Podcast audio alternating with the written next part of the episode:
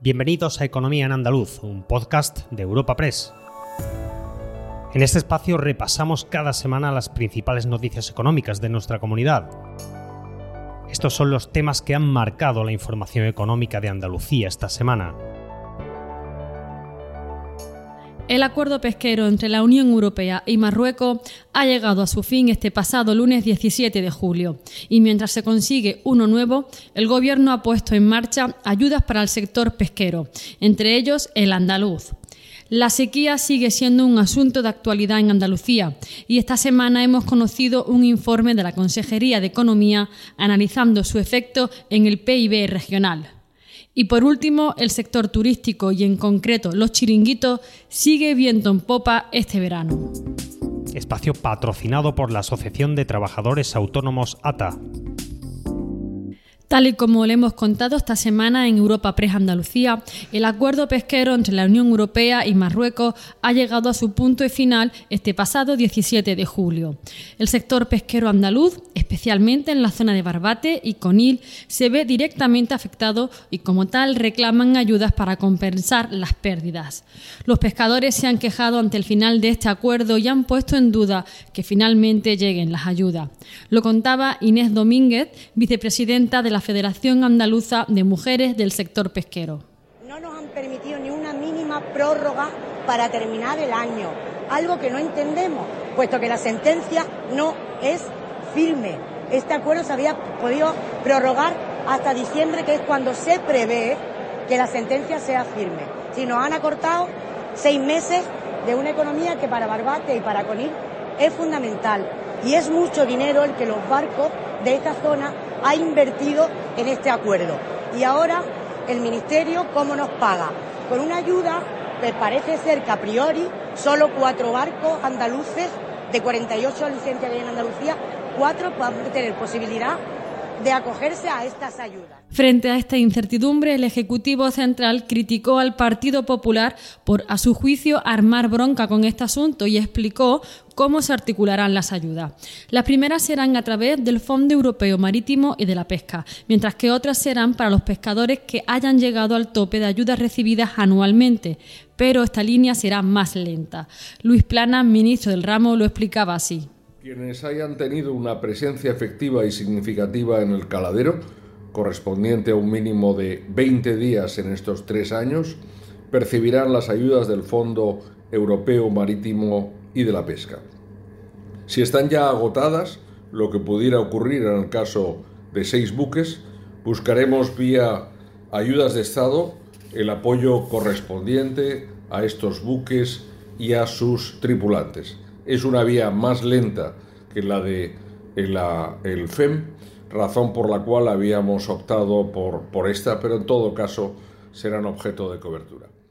Y en esta misma línea se encuentra la Junta de Andalucía, que también quiere abrir ayudas auxiliares para armadores y tripulantes que se hayan visto afectados por el fin del acuerdo pesquero con Marruecos. Lo anunciaba Carmen Crespo, consejera de Pesca. Vamos a estudiarla, pero ya es importante que vamos a ofrecer esas ayudas que a pesar de no ser nuestra competencia, estamos dispuestos a trabajar en ella y a ponerla a disposición a tripulantes y armadores y habrá que ponerla a disposición lo antes posible. Retomamos el asunto de la sequía que no deja de ser noticia en Andalucía. La falta de agua está repercutiendo de forma directa y negativa en la economía de la región. Un 2,1% más crecería el PIB andaluz si se resolviera este problema. Así lo expone un informe de la Consejería de Economía, Hacienda y Fondos Europeos que se presentó esta semana en Consejo de Gobierno. Detalla que el agua es vital para los sectores agrario, industria y servicios, los principales motores económicos andaluces. Analizó este informe el portavoz del Gobierno andaluz, Ramón Fernández Pacheco que el Producto Interior Bruto de Andalucía crecería un 2,1% más de lo que va a crecer si no nos encontráramos en un contexto de sequía, si no tuviéramos falta de agua, si las infraestructuras hidráulicas que han de paliar esa situación estuvieran concluidas y puestas en funcionamiento. Por lo tanto, no hay ni un minuto que perder en lo que tiene que ver con poner en marcha las soluciones oportunas para paliar la sequía y para paliar sus efectos. Para ello es vital que la singularidad de Andalucía como región más seca de España, pero también como región más seca de Europa, sea reconocida tanto en Madrid como en Bruselas. Y ante esta situación hídrica, Andalucía está tomando medidas y ha quintuplicado la adjudicación de obra pública en materia de agua en 2002 frente a 2018. 423 millones en total para actuaciones a corto, medio y largo plazo en infraestructuras hidráulicas importantes para Andalucía. Lo próximo será la licitación de nuevos contratos de obras y proyectos por valor de 300 millones de euros. Carmen Crespo, consejera de Agua, ofrecía todos los detalles en el Parlamento andaluz.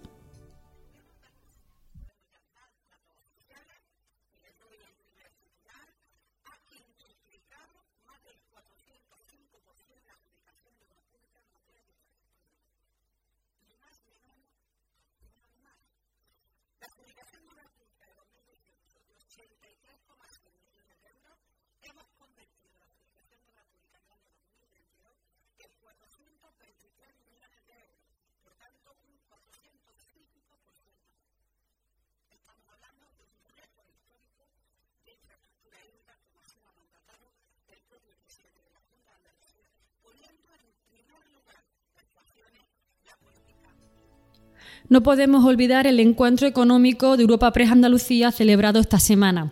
Este evento recogió las palabras de políticos, también de empresarios, de Alestis y Heineken, así como de trabajadores autónomos y de expertos economistas. Con un tono más político, a celebrarse a las puertas de las elecciones de este domingo 23 de julio, se analizaron temas como las pensiones o el ingreso mínimo vital. Nos quedamos con la reclamación de Lorenzo Amor, presidente de la Federación Nacional de Trabajadores Autónomos, para rebajar las retenciones y pagos a cuenta del impuesto de sociedades. Además, también pidió usar los avances tecnológicos de hoy en día a la hora de presentar las cuentas a la Administración. Estas eran sus palabras sobre esto último. En pleno siglo XXI, cuando hablamos de inteligencia eh, artificial, de innovación, no se plantea la agencia tributaria, el gobierno, que es ilógico que empresas y autónomos tengan que acudir cuatro veces al año a tener, y estamos en plena campaña de eso, a tener que justificar con Hacienda retenciones, pagos, ingresos a cuenta. Esto hoy, con, con la facturación electrónica, con absolutamente todo. Es que no es lógico que tengamos un periodo que va entre el 15 y el 20 de cada trimestre vencido en tener que justificar con Hacienda. Hay que eliminar trabas y trámites. Y este es uno de los aspectos que hay que reducir, si bien de cuatro, a dos, que se haga semestralmente. Y para finalizar, esta semana hemos hablado con los empresarios de chiringuitos andaluces y hemos encontrado buenas noticias. Esperan un 12% más de clientela frente al año pasado y aunque se muestran prudentes, puede que incluso superen las cifras de 2019, año récord en Andalucía para el turismo. Les habla Ana Marchal, redactora de Economía en Europa Press Andalucía, y escuchamos a Manuel Villafaina, presidente de la Federación Andaluza de Empresarios de Playas. Bueno, pues vamos, en este momento estamos en 12% de, de más de turistas y en nuestro establecimiento la verdad es que estamos detectando de que no solamente porque estamos en el mes de julio, sino de que ha sido un invierno bastante bueno. Todos los que hemos estado abiertos hemos trabajado muy bien porque ha habido mucho turismo internacional y lo que esperamos es que lo que queda de temporada pues pues termine eh, como un año, no sé si vamos a superar el 2019, pero vamos a estar muy cerquita. Recuerda que puedes encontrar estas y otras muchas noticias económicas en la sección Andalucía en nuestra web europapress.es. Puedes suscribirte a este programa y al resto de podcast de Europa Press a través de Spotify, Apple Podcast, Evox o Google Podcast.